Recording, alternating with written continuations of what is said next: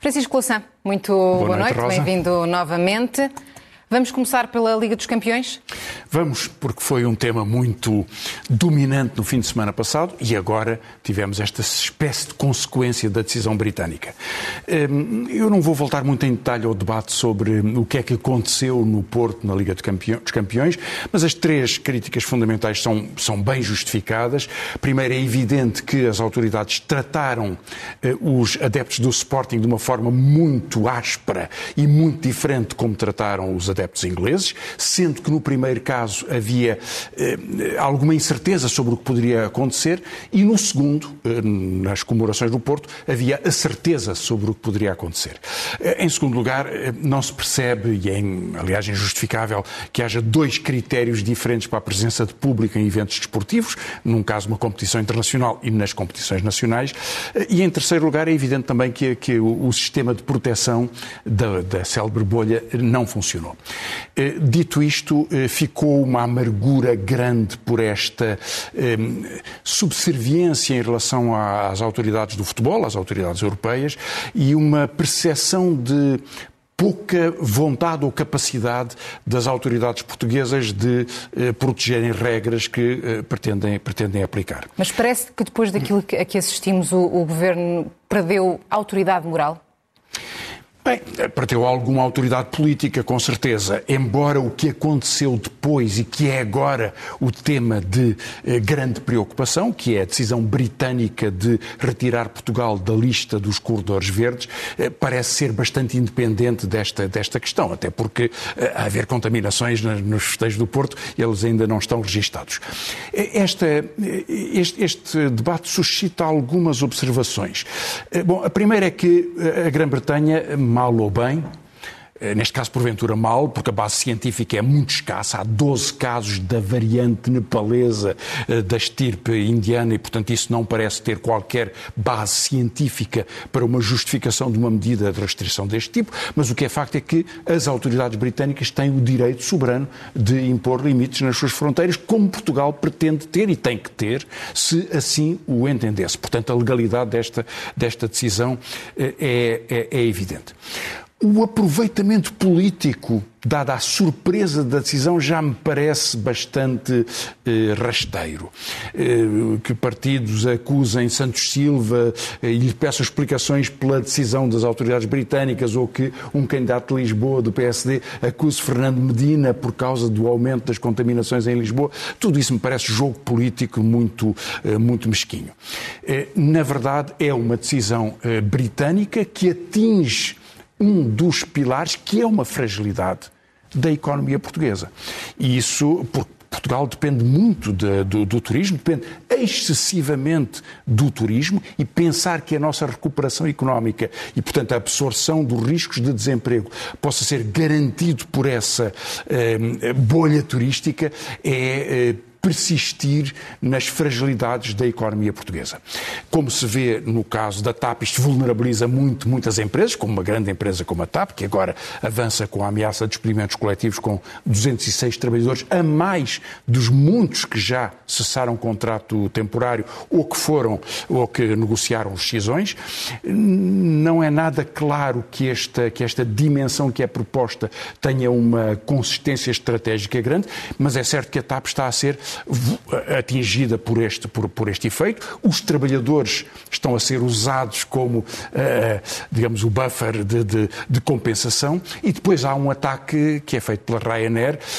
Passou quase em silêncio, como se fosse uma mera quesília entre o presidente da Ryanair e o ministro das Infraestruturas português, mas o que o presidente da Ryanair disse a respeito da decisão portuguesa de ter uma companhia e de financiar a recuperação dessa companhia é absolutamente inaceitável, é mesmo insultuoso. Mas consegue também português. entender os termos utilizados por Pedro Nuno Santos quando se referiu a essa uh, decisão e essas eu, palavras da eu, eu acho que neste caso o, o, governo tem que marcar fronteiras.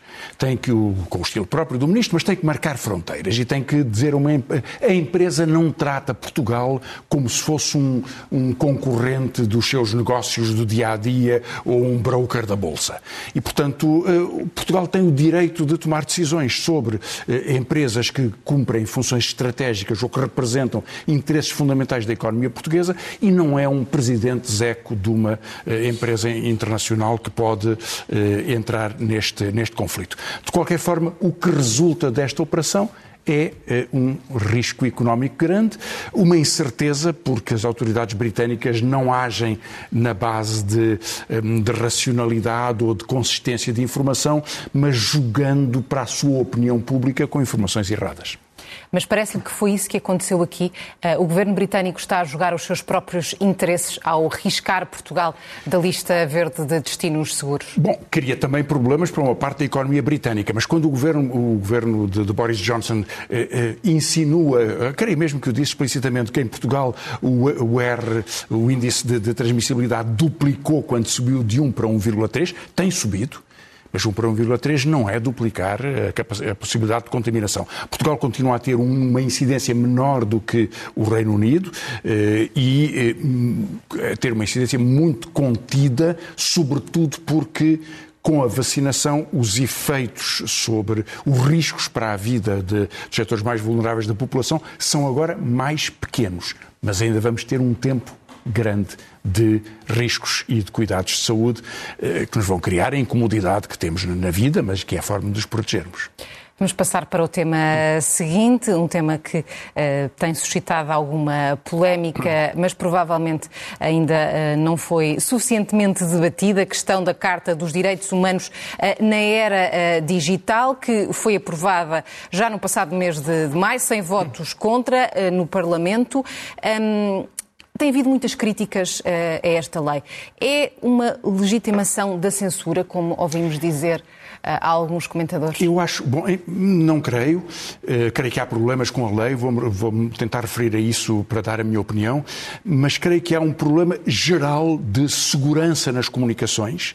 Só para dar, fazer uma observação brevíssima sobre um outro facto voltou-se a discutir a espionagem sobre o telemóvel de Merkel por parte das autoridades norte-americanas. É um caso que já vem de 2012, 2014, ou seja, do governo de Obama, não foi Trump, foi Obama, ou seja, Biden também, em que a NSA, eh, a principal agência de segurança norte-americana, espiava eh, as comunicações de telemóveis de dirigentes políticos, como, como a senhora Merkel, ou Dilma Rousseff e muitas outras pessoas. E, portanto, isto dá-nos uma ideia do que, de todos os riscos que podem ocorrer neste espaço. Aí havia uma estratégia política. O que é que isso discute na Carta dos Direitos Humanos da Era Digital é uma lei que é uma espécie de enunciado geral. Eu, aliás, começaria pelas vantagens, para depois discutir o que me parece ser os seus problemas. Porque neste enunciado, que não é uma lei operativa, não é uma lei de regulamentação de ação das autoridades públicas, mas define princípios. Princípios como a proteção das crianças, evitar a geolocalização abusiva, eh, permitir o direito ao esquecimento nós podemos apagar a nossa, a nossa memória na internet ou nas redes sociais, eh, a preservação da identidade, a neutralidade da internet, ou seja, não se privilegiam uns clientes em relação a outros, a privacidade, o direito universal de acesso, tudo isso me parece fundamental. Onde começa a ter problemas é na parte da lei que trata de uma das questões mais difíceis, que é eh, a informação falsa nas eh, redes sociais eu, eu, eu poria, ao contrário, antes de olhar para como é que a lei resolve, quais são os problemas que nós temos. Porque eh, muitos dos críticos a esta lei concentram-se num artigo da lei, o artigo 6, eh, que é um artigo que é muito impreciso e duvidoso, eh, mas defendem uma solução que acho que é a pior de todas, que é o mercado resolve, ou seja, as empresas resolvem, fica tudo na mesma. Bom, nós temos três problemas, na minha opinião, três problemas graves no espaço das redes sociais. Primeiro, a concentração. A Apple é a maior empresa mundial. Eh, a Google tem o YouTube, que é uma das maiores redes de, de, de comunicação. Eh, o Facebook tem o WhatsApp e tem o Instagram. Ou seja, há um terço da população mundial que está todos os dias nas redes do Facebook. Só o WhatsApp são 2 mil milhões de pessoas que o usam todos os dias. Portanto, há uma concentração enorme de poder. O que é que podemos nós, Portugal, fazer a esse respeito? Nada. Segundo problema, comunicação de dados. Eh, houve uma universidade norte-americana, mas há muitos outros estudos parecidos, que foi verificar o que é que os cookies, aqueles programas que permitem a transmissão de informação quando, quando acedemos a um site na internet, o que é que fazem. E investigando um milhão de aplicações, verificou que nove em cada dez transmitem informação que não é declarada ao cliente. Eh, e, em muitos casos, também instalam, instalam software. Portanto, nós temos permanentemente a fornecer dados sobre os nossos likes, sobre o que fazemos, com quem comunicamos, o que é que dizemos, as nossas fotografias, que são um manancial económico para estas empresas. O que é que podemos fazer aí? Bom, a Europa pode fazer, Portugal pode contribuir, mas não é, não é decisivo. Em terceiro lugar, temos a manipulação. E a manipulação já é muito preocupante, porque se no Facebook metade dos perfis são falsos, há um partido em Portugal que tem 20 mil perfis falsos que dirige um exército de, de, de 20 mil partidos falsos, que é o Chega. Eh, o problema é que isto permite uma polarização, cria muitos paralelos em que a mentira se torna uma forma de ser. E, portanto, eh, o espaço de comunicação, que é um espaço aberto de conversação, em que se discutem, em que há emoção, intensidade, argumentos, desaparece como espaço de comunicação e passa a ser um espaço de total tribalização. E isso nós podemos e temos que fazer alguma coisa.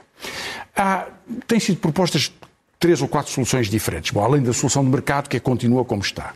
E, portanto, as empresas privadamente têm a sua decisão. O Facebook decidiu que durante dois anos o Trump não, não, não intervém, mas a legalidade, o fundamento de uma decisão desta é uma decisão privada de uma empresa que gera um espaço que é um terço da população mundial. Portanto, primeira hipótese, dividir separar as empresas, como se fez com os grandes monopólios do, do, do, uh, dos combustíveis, por exemplo. Uh, os Estados Unidos podem fazer isso e há processos que estão a ocorrer na justiça norte-americana, mas depende da sede destas empresas. Segundo, podem-se fazer testes ao poder dessas empresas, como se faz nos bancos. Testes ao algoritmo quando se faz teste de stress bancário. O que é que realmente representa o algoritmo? Porquê é que ele nos seleciona? Porquê é que nos esconde informações? Ou porquê é que nos expõe informações com uma determinada particularidade? Porque estas empresas fazem eh, experiências. Uma revista científica publicou, por exemplo, há, há uns anos atrás, uma experiência que foi feita pelo Facebook, sem as pessoas saberem, com 61 milhões de utilizadores do Facebook. Portanto, podem-se fazer estes testes. A terceira hipótese é o modelo BBC as redes sociais poderiam ser uma empresa pública que serve de norma para as outras empresas privadas, como padrão de qualidade, com regras que se conhecem. A última seria criar responsabilidade editorial. Repare, eh, se o Expresso ou a SIC publicam uma notícia, ou uma determinada opinião, são corresponsáveis por ela porque permitem a sua divulgação ou porque tomaram essa iniciativa. E, portanto, se houver um erro, uma falsidade, uma falsificação, uma injúria, respondem em tribunal por isso e, portanto, os seus critérios editoriais protegem a, eh, eh, digamos, a coerência da informação eh, segundo critérios profissionais. Isso não se aplica no Facebook. Porque o Facebook ou outras redes sociais dizem nós não somos responsáveis se alguém mata outra pessoa e transmite o feed da, da imagem do assassinato, é um problema dele, não é um problema nosso. Ora, a comunicação tem que ter regras. E as redes sociais são uma nova forma de comunicação, mas são uma forma de comunicação que deve ter regras. E aí entra o problema desta, desta, desta lei, porque ao tentar tratar este problema, remete-o para a ERC para a Autoridade de Regulação da, da Comunicação, que não tem poder sobre redes sociais. Portanto, é um vazio de regulamentar. Não tem eh, tudo o que foi discutido, que é o, a norma que foi mais posta em causa por, por várias figuras de direito, António Barreto, José Manuel Fernandes e alguns outros, dizem que pode haver censura porque se diz que eh, se deve combater a desinformação, eh, nomeadamente o que ameaça os processos políticos democráticos.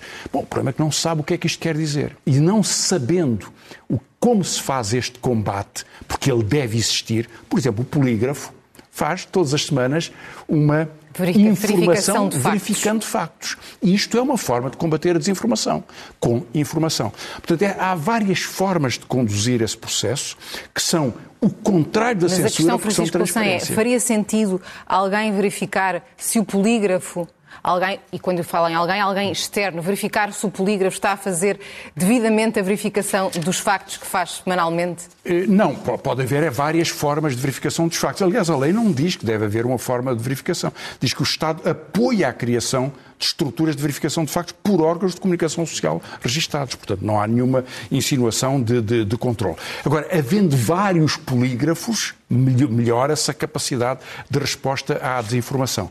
O problema fundamental, creio que está noutro, noutro ponto da lei, que é saber que é a, a, a alusão ao princípio de combater a desinformação, que tem que ter conteúdo, tem que saber como se faz, porque se pode fazer com informação verificada, que segue padrões deontológicos e profissionais e, portanto, responde no sentido de proteger a democracia eh, desta capacidade de tribalização e de criação de discursos de ódio, ou pode deixá-lo eh, e, eventualmente, até pode, até pode agravá-lo. Mas eh, a lei pode ser criticada, sobretudo, por ser um conjunto de princípios cuja aplicação é, até agora, nada. Vamos passar a, ao seguinte uh, tema: os dados sobre a redução dos salários dos jovens mais qualificados e as medidas também contra a precariedade laboral, e por isso mesmo vamos verificar alguns dos gráficos que nos traz esta noite. O primeiro será sobre a população empregada. Sim, é um estudo que foi publicado pela, pela Fundação José Neves eh, que faz um estudo, um relatório anual muito concentrado sobre educação. Educação e, e de relação com, com o emprego. Eh, primeiras boas notícias, depois as más. Isto é a evolução muito rápida entre 2011 e 2019. Veja, na população empregada, em, há 10 anos atrás, 61% dos trabalhadores e trabalhadoras tinham ensino básico e 19% o ensino superior. E depois 20% o ensino secundário. Agora, Cresceu significativamente a parte das pessoas que têm já ensino superior, 28% e não 19%, e, portanto, em consequência, reduziu o número de pessoas, eh, a percentagem de pessoas só com ensino primário, também melhorou uh, o peso das pessoas com ensino secundário, ou seja, a qualificação do trabalho, que é em Portugal bastante inferior à da média europeia, tem recuperado rapidamente. Ou seja, um sucesso do sistema uh, educativo.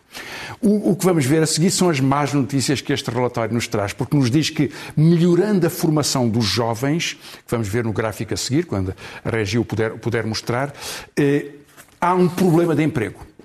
Porque o que nos diz é que agora, em 2019, são, são estes dados, eh, todos estes dados da Fundação José Neves são a partir das estatísticas oficiais, que 19,4% dos jovens está, que têm ensino superior está desempregada, e que, que outros 15% têm um emprego abaixo das suas qualificações. Ou seja, um em cada três ou não tem emprego ou tem um emprego eh, que não corresponde às suas qualificações. Portanto, há um avanço da qualificação com um problema de colocação destes jovens.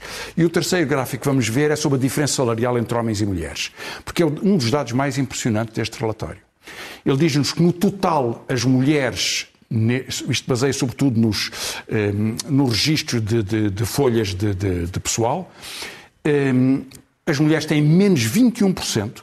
As estatísticas indicavam até agora uma diferença grande, mas não tão grande. Menos 21% do salário. E o que é ainda mais preocupante, se isso já não fosse preocupante, é que com a, o avanço da formação a diferença é maior. Mulheres com ensino secundário ganham, podem ganhar menos 28%, é uma diferença tremenda. Mulheres com licenciatura, menos 38%, e mulheres com mestrado, menos 32% do que homens com mestrado. Bom, é um terço do salário.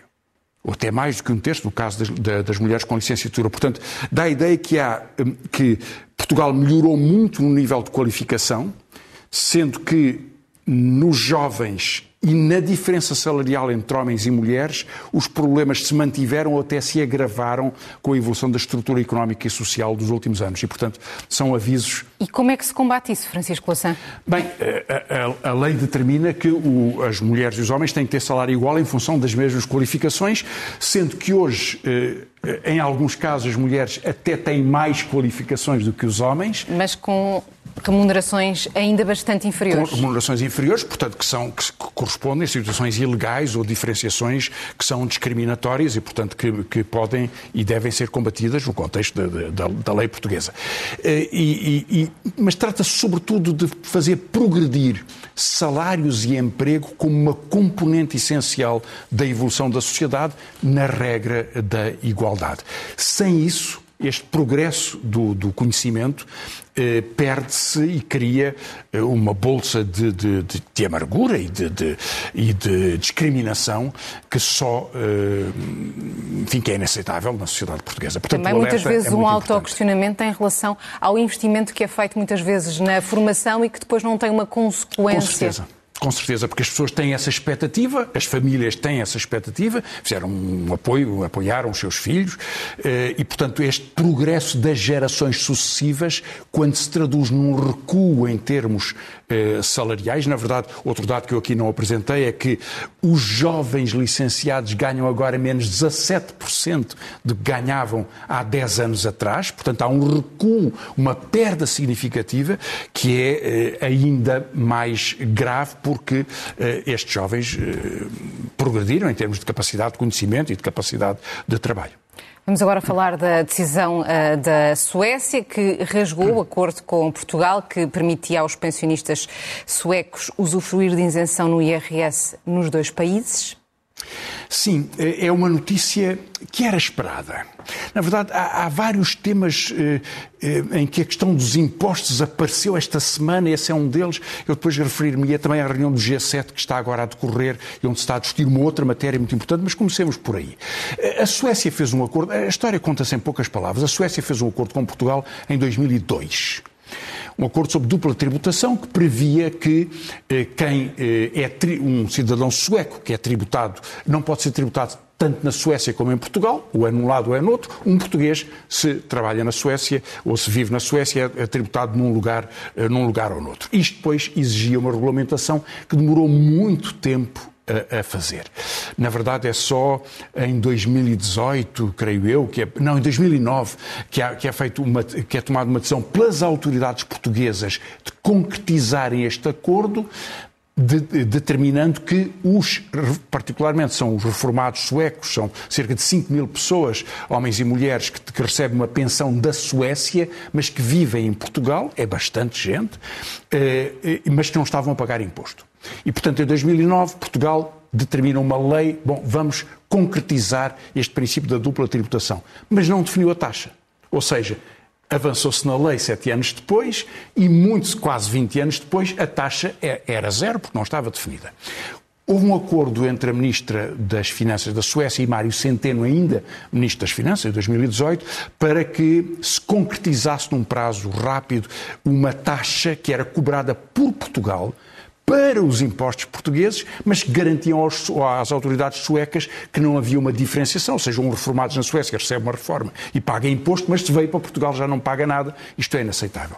E depois veio a decisão que era que se iria aplicar 10%. As autoridades suecas perderam a cabeça.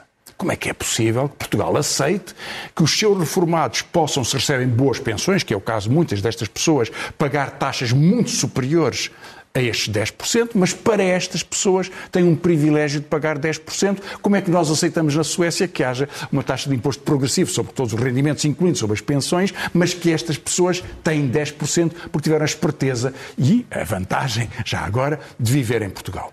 E, portanto, propuseram que isso fosse corrigido. Tiveram várias promessas, não foi, marcaram um prazo. A Ministra das Finanças veio a Portugal, fez declarações sobre isso. Aliás, apresentou um exemplo que eu acho que é até. O do Serviço Nacional de Saúde. Do Serviço Nacional de Saúde. Imaginem um, um, reformado português e uma reformada sueca. Estão os dois com Covid num hospital português. Estão a ser tratados com as melhores condições, como tem que ser. E, e ele pergunta para, para, a senhora que está na cama ao lado quanto é que paga de IRS. Ah, eu pago 10%. Bom, mas eu pago segundo a lei portuguesa. É inaceitável, não, não, não, não pode ser.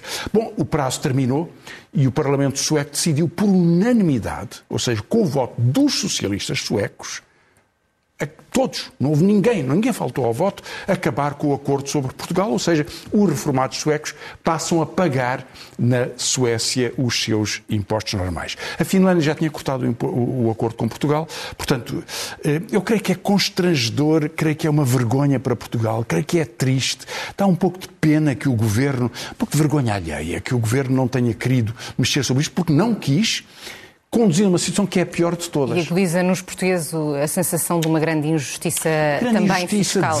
Des Temos de avançar, uh, vamos para a questão uh, do G7 e para uh, a medida que, no fundo, vai ser discutida por estes dias. Está a ser discutida e eu, aparentemente, hoje à noite não estaria muito longe de haver um acordo de princípio. Janet Yellen, a secretária do Tesouro norte-americano, propôs na reunião do G7 que houvesse uma taxa mínima de IRC de 15%. A França e outros países propunham 21%. Havia resistência naturalmente, porque a Irlanda tem uma taxa muito mais baixa, outros países aceitavam. Qual é o que o princípio? É que haja um patamar mínimo para evitar uma concorrência fiscal. Uma concorrência fiscal pode ser dramática do ponto de vista de vários países. Veja, por exemplo, a, a, a, a Microsoft tem uma filial irlandesa que está registada nas Bermudas, mas que declara na Irlanda 260 mil milhões de euros de lucros, sobre os quais não paga nada. E, na verdade, não cria emprego. Não há trabalhadores nessa empresa, só alguns diretores. E, portanto, este tipo de, de fantasia de contabilística para fugir ao pagamento de impostos tornou-se uma banalidade. Portanto, haveria esta discussão. Pode resolver?